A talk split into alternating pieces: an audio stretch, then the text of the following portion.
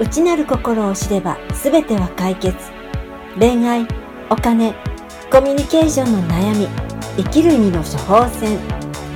この番組は学習障害マイナス思考の克服支援などをする傍ら伝統仏教による人間の心の構造を30年以上学び3兆円企業の開発担当や超一流経営者たちにも携わってきた天海俊介が人生に対する悩みを解決する糸口をお送りしますあなた自身が気づいていない心の奥の内なる声を知り失恋貧血コミュニケーションの悩みの解決生きる意味などを提供していきます。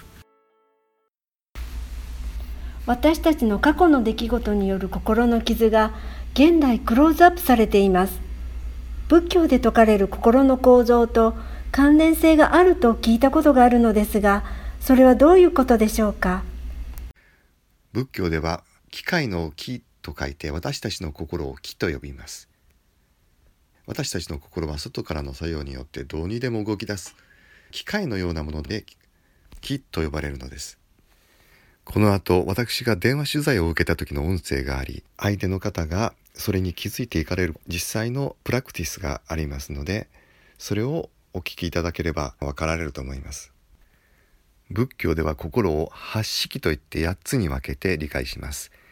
その中で荒屋敷というものがありますがこれが私たちの本心実体であります。私たちの本当の心本心です。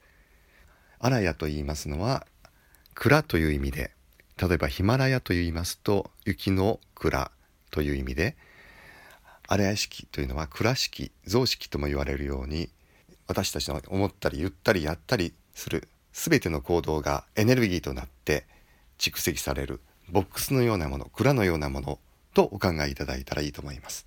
それでは音声をお聞きください。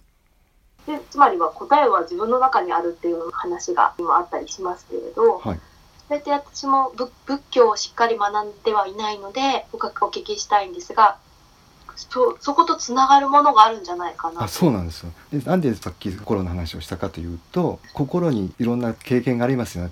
例えばねお母さんが夜の11時ぐらいにねちょっとコンビニ行ってあれ買ってきてってあれあれってこうやって何よお母さんあれって分かんないじゃない。いつものあれよ。ああれかとか言って買いに行ったとするじゃないですか。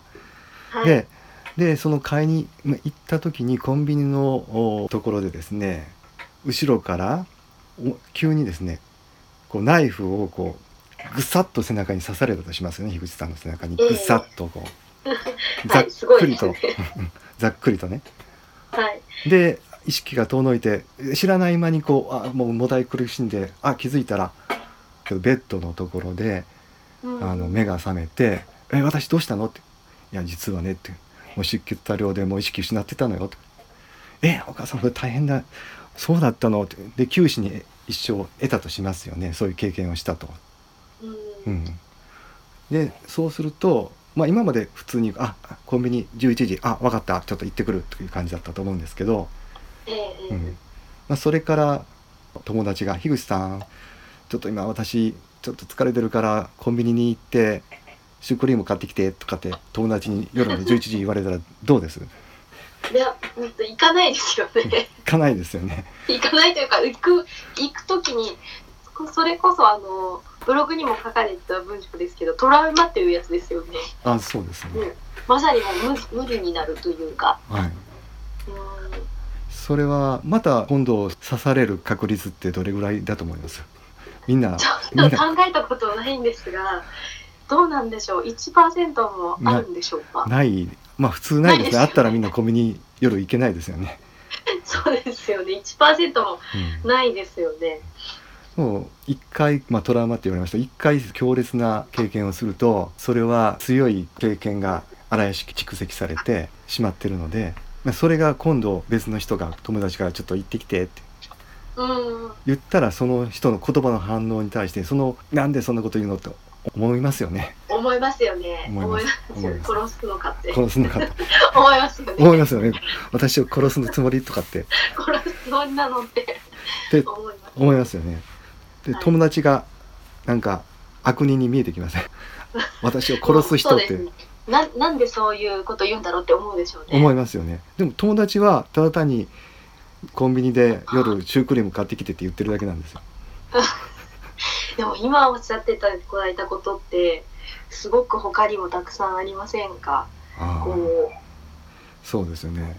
うなんで同じようにこう相手が意図してることは全く違う。ただやってほしいっていうふうに言っただけなのにはい。こちらはいつもそういう相談ばっかりされて、はい。えー、と例えば時間がを余計に費やしてしまったりとかうん。こう何かに付き合わされ付き合わされてっていう言葉をあえて使うんですけどはい相手に合わせてでして失敗した体験とかがあった時にはい。同じような相談をまた別の人の友達からもらってはい。まただってで全然その相手はただ一緒に喋りたいだけかもしれないのに、はい。こちらとしてはまたそういう時間を過ごしちゃうのかなとかうん。時間を奪奪われるのかなとかいうような体験私自身がそういう体験をしたことがあるので全然違う人だとしてもそれが荒屋敷の中に体験が蔵の中に入っちゃってるので、はい。えっと相手の意図に関わらず自分がそう断定しちゃうというかそうですよね。無理だ怖い嫌だっていう認識になる。そうですね。過去の、まあ、経験、まあ、トラウマっていうかそういうのがあると、まあ、学習理論でもそうなんですけど一般化といって過去の経験をルール化するわけですね。ドアノブとかってあるじゃないですかドアノブ。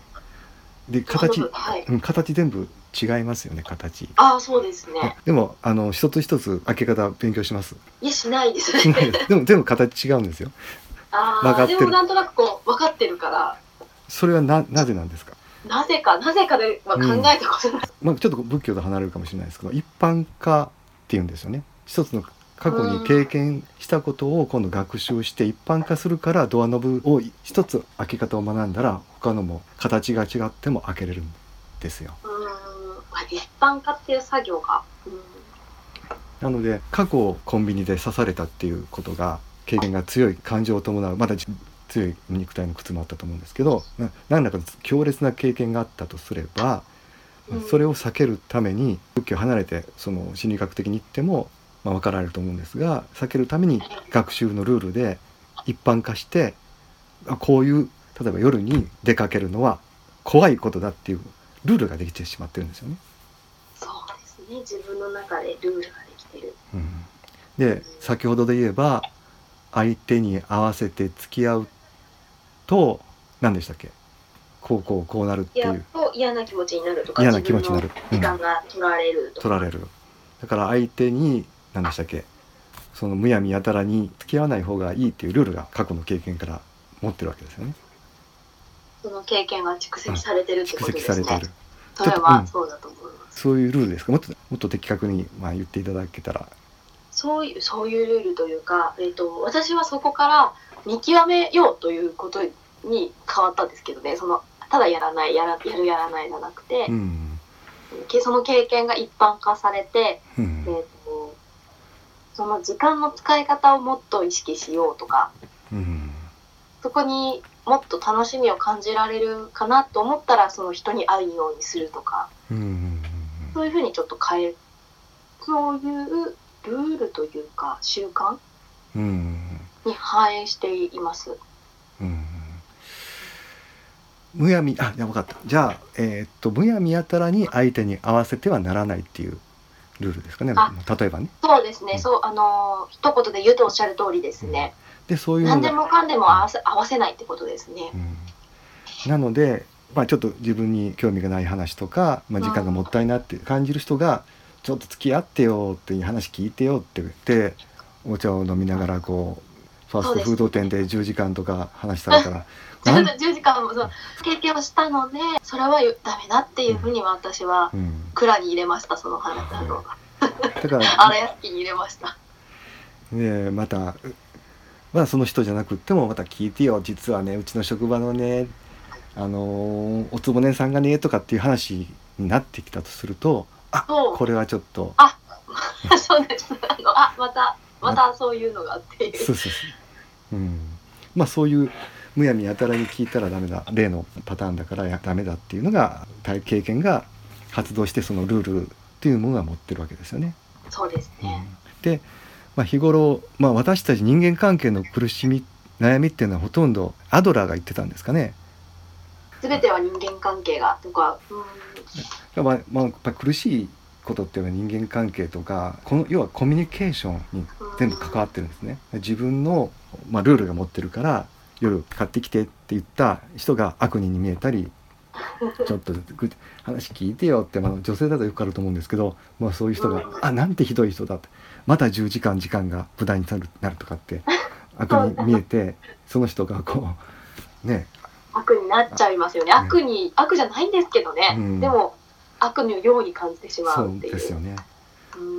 蔵に収まってるのでそういう強烈な経験があることによってそのように捉え相手の捉え方が変わってくると。